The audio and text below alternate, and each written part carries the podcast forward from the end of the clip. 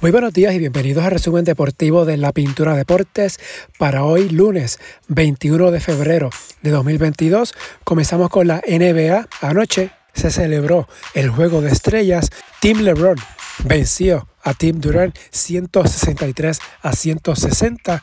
Stephen Curry fue escogido como el jugador más valioso, 50 puntos, 16 triples, lo que es una marca para cualquier juego en la historia de la NBA y dejó atrás la marca de 9 para un juego de estrellas. LeBron James anotó el canasto de la victoria para su equipo. De hecho, LeBron tiene marca de 5 y 0 bajo el nuevo formato del juego de estrellas en la NBA. Giannis Antetokounmpo agregó 30 con 12 rebotes, 6 asistencias. James tuvo 24 con 8 asistencias, 6 rebotes, 3 cortes de balón. Por el Team Durant, Joel Embiid 36 puntos, 10 rebotes, Trey Young 13 con 10 asistencias, Devin Booker 20 puntos, 4 cortes de balón. También anoche la NBA celebró su aniversario de diamante con un brillante tributo para honrar 75 años en la duela durante el medio tiempo del Juego de Estrellas. De anoche, 45 miembros del equipo del 75 aniversario, incluidos Michael Jordan, Magic Johnson y Karim Abdul-Jabbar, se pararon uno junto al otro en un escenario circular en el centro del Rocket Mortgage Fieldhouse en Cleveland, que fue la sede del Juego de Estrellas. Cada uno de ellos portó una chaqueta con el logo del 75 aniversario en el pecho. Es la segunda vez que la liga reconoce a sus más grandes figuras en Cleveland después que el equipo del 50 aniversario fuera honrado en 1997. El sábado, Carl Anthony Towns ganó la competencia de triples y Obi Topping la de donkeos. La serie regular de la NBA reanuda el jueves. En notas de la NBA, Chris Paul sufre una fractura por abulsión en su pulgar derecho y estará fuera entre 6 a 8 semanas, según indicó The Athletic, mientras LeBron James no cierra la puerta a un posible regreso a Cleveland e indicó que en su última temporada en la liga la jugará junto con su hijo. Esto en una entrevista concedida a The Athletic. James será agente libre en el verano del 2023. Su hijo Bronny, un base de 6'3 de estatura, ahora mismo está en escuela superior y está rankeado número 43 para la clase 2023 según ESPN será elegible para el sorteo de la NBA en el 2024, cuando James tendría 39 años. Ahora mismo, la proyección para Bronny es que sea escogido en la primera ronda del draft en el 2024. Mientras el argentino Manu Ginóbili fue uno de los 11 finalistas anunciados para el Salón de la Fama, esta en una conferencia de prensa que se celebró el pasado miércoles también como finalistas están los ex astros Michael Cooper, Tim Hardaway y Marquise Johnson, además del entrenador George Carr y las ex jugadoras de la WNBA Swin Cash y Lindsay Warren. La clase 2022 del Salón de la Fama será anunciada en el Final Four del baloncesto colegial el 2 de abril en Nueva Orleans. La ceremonia de exaltación está programada para el 12 de septiembre en Springfield, Massachusetts. En el BCN, el base José Juan Barea le dijo a primera hora este fin de semana que pronto decidirá si jugará con los cangrejeros de Santurce en el BCN. Sostuvo que su regreso al BCN dependerá de cómo progrese su programa de entrenamientos. En la ACB, ayer domingo, Barcelona venció 64-59 al Real Madrid para quedarse con el campeonato de la Copa del Rey. Nikola Mirotic, jugador más valioso, 19 puntos, 5 rebotes por el Barça, mientras en la final de la minicopa Endesa, Real Madrid venció a Caja 7 Canarias 73 a 66 en la final. El boricua Felipe Quiñones, 23 puntos, 7 rebotes, 3 asistencias, fue escogido como el jugador más valioso de la minicopa, promedió 23.8 puntos y 8.2 rebotes en el torneo el Madrid ganó de manera invicta. De igual forma, estuvo en el equipo ideal de esta minicopa. Quiñones es un escolta de solo 13 años y 6 pies, 3 pulgadas de estatura. Fue invitado por el Madrid para jugar en esta mini copa y me imagino que sin duda el club se llevó una grata impresión y no me extrañaría que pronto escuchemos de una oferta del Madrid para que Quiñones se una de manera permanente al club.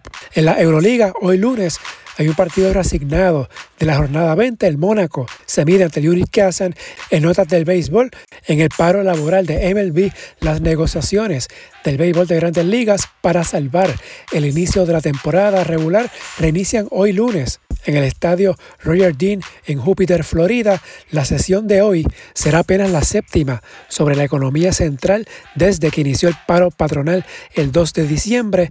Hoy lunes se cumplen 82 días del paro patronal. El pasado viernes, las grandes ligas canceló los juegos de pretemporada de entre el 26 al 4 de marzo, MLB le indicó al sindicato de jugadores que el 28 de febrero es el último día posible para llegar a un acuerdo que permita celebrar partidos inaugurales el 31 de marzo. En la AA, en el fin de semana, Humacao ganó la Copa de Campeones, torneo que sirvió de preparación para la temporada que inicia el próximo viernes. Los grises vencieron 4 a 2 a Salinas. En la final, Humacao ganó el torneo con marca de 3 y 0. En el fútbol, en España el sábado, Real Madrid le ganó al Alavés 3 a 0 y Atlético también 3 a 0 a los Asuna. Ayer domingo, Sevilla empató con el español 1 a 1 y dejó puntos en el camino para quedarse con 51, 6 detrás del líder Real Madrid. Real Betis venció al Mallorca 2 a 1 y Barcelona 4 a 1 sobre Valencia. Pierre-Emerick Abumamellán se estrenó como goleador del Barça que mantiene el cuarto lugar en la tabla, que es posición de Liga de Campeones para la próxima temporada. En Inglaterra, el sábado, Tottenham sorprendió al Manchester City 3 a 2. El Chelsea le ganó 1 a 0 al Crystal Palace, mientras que Liverpool venció a Norwich City y West Ham a Newcastle. Ambas victorias fueron de 3 a 1. Ayer domingo, el Manchester United venció 4 a 2 al Leeds y se afianza en el cuarto puesto en la Premier. En Francia el sábado, el Nantes sorprendió al PSG 3 a 1. No obstante, el Paris Saint-Germain está cómodo en el liderato con 13 puntos de ventaja sobre el Marsella. El PSG apenas ha sufrido dos derrotas en la liga francesa esta temporada. En Alemania, el Bayern de Múnich venció 4 a 1 al Greuther Fürth, doblete de Robert Lewandowski. El Bayern mantiene 6 puntos de ventaja sobre el Borussia Dortmund. En Italia, el sábado, el Milan empató 2-2 con el Salernitana. Ayer domingo, el Sassuolo sorprendió al Inter 2-0. El Inter sigue en la segunda plaza, dos puntos detrás del Milan y un partido menos. El Milan tiene 56 puntos, el Inter 54, el Napoli, que juega hoy lunes ante Cagliari, tiene 53. Por otro lado, en los clasificatorios al campeonato femenino de la CONCACAF, el fin de semana, específicamente el sábado, Puerto Rico venció 9 a 0 a Anguila. Ayer domingo, México superó a Antigua y Barbuda 8 a 0. México y Puerto Rico tienen 6 puntos cada uno. Las mexicanas están primeras en el grupo A por diferencia de goles, tienen un más 17, Puerto Rico tiene un más 13. Los duelos de Puerto Rico ante Surinam y México serán en el mes de abril. Recuerden que solo el ganador de este grupo adelanta al campeonato de la CONCACAF que se jugará en julio en Monterrey, México y que es el torneo que clasifica las selecciones para el Mundial del 2023 y las Olimpiadas de París 2024. En la NFL, Brian Flores está de regreso. Los Steelers de Pittsburgh contrataron al ex entrenador de los Dolphins de Miami como asistente defensivo senior.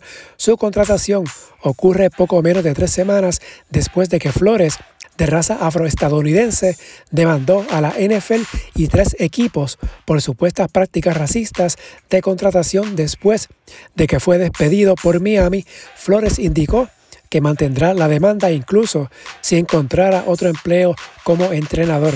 En otras notas, en el olimpismo, Finlandia venció 2 a 1 al Comité Olímpico Ruso para ganar la medalla de oro del hockey sobre hielo masculino, primer oro en la historia del país en este deporte. Esto en las Olimpiadas de Beijing que ayer concluyeron. Estas Olimpiadas catalogadas como unas extraordinarias por tantas situaciones que pasaron, un escándalo en el patinaje artístico marcado por la intriga rusa, Elaine Gu, la nueva campeona china que creció en California, Micaela Schifrin, la estrella estadounidense del esquí alpina que se fue con las manos vacías, todo dentro de un círculo cerrado anti-COVID orquestado por el gobierno autoritario de China.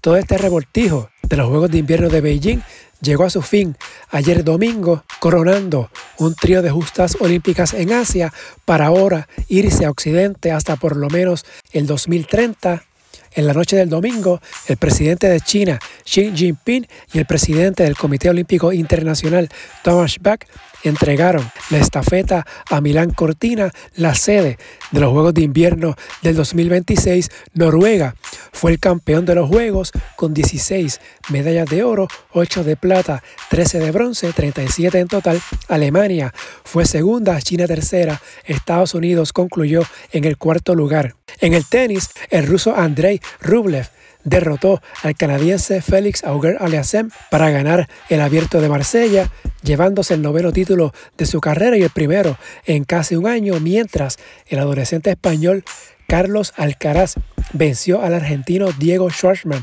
en la final del Abierto de Río de Janeiro, que se juega en canchas de arcilla. Por otro lado, Novak Djokovic afirmó ayer domingo que pese a una larga inactividad y todo el estrés causado por su reciente detención y deportación de Australia, se siente a tope. Al reaparecer en la gira de tenis, estar activo en el torneo de Dubái, las autoridades de Dubái no requieren que los visitantes estén vacunados contra el COVID-19 para ingresar al país. En otra nota de tenis, la boricua Mónica Puig aspira a hacer su retorno a las competencias a finales del mes de abril en el Abierto de Madrid.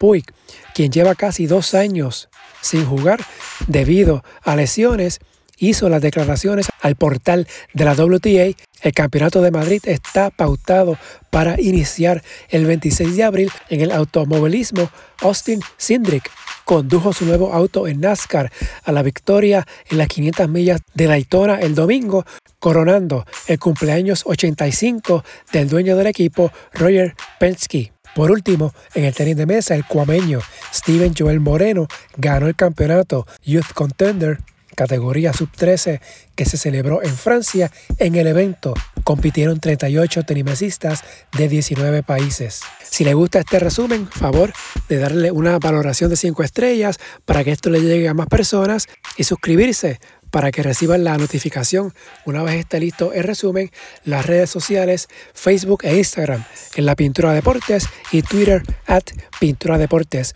Hasta aquí el resumen de hoy. Que tengan todos excelente día.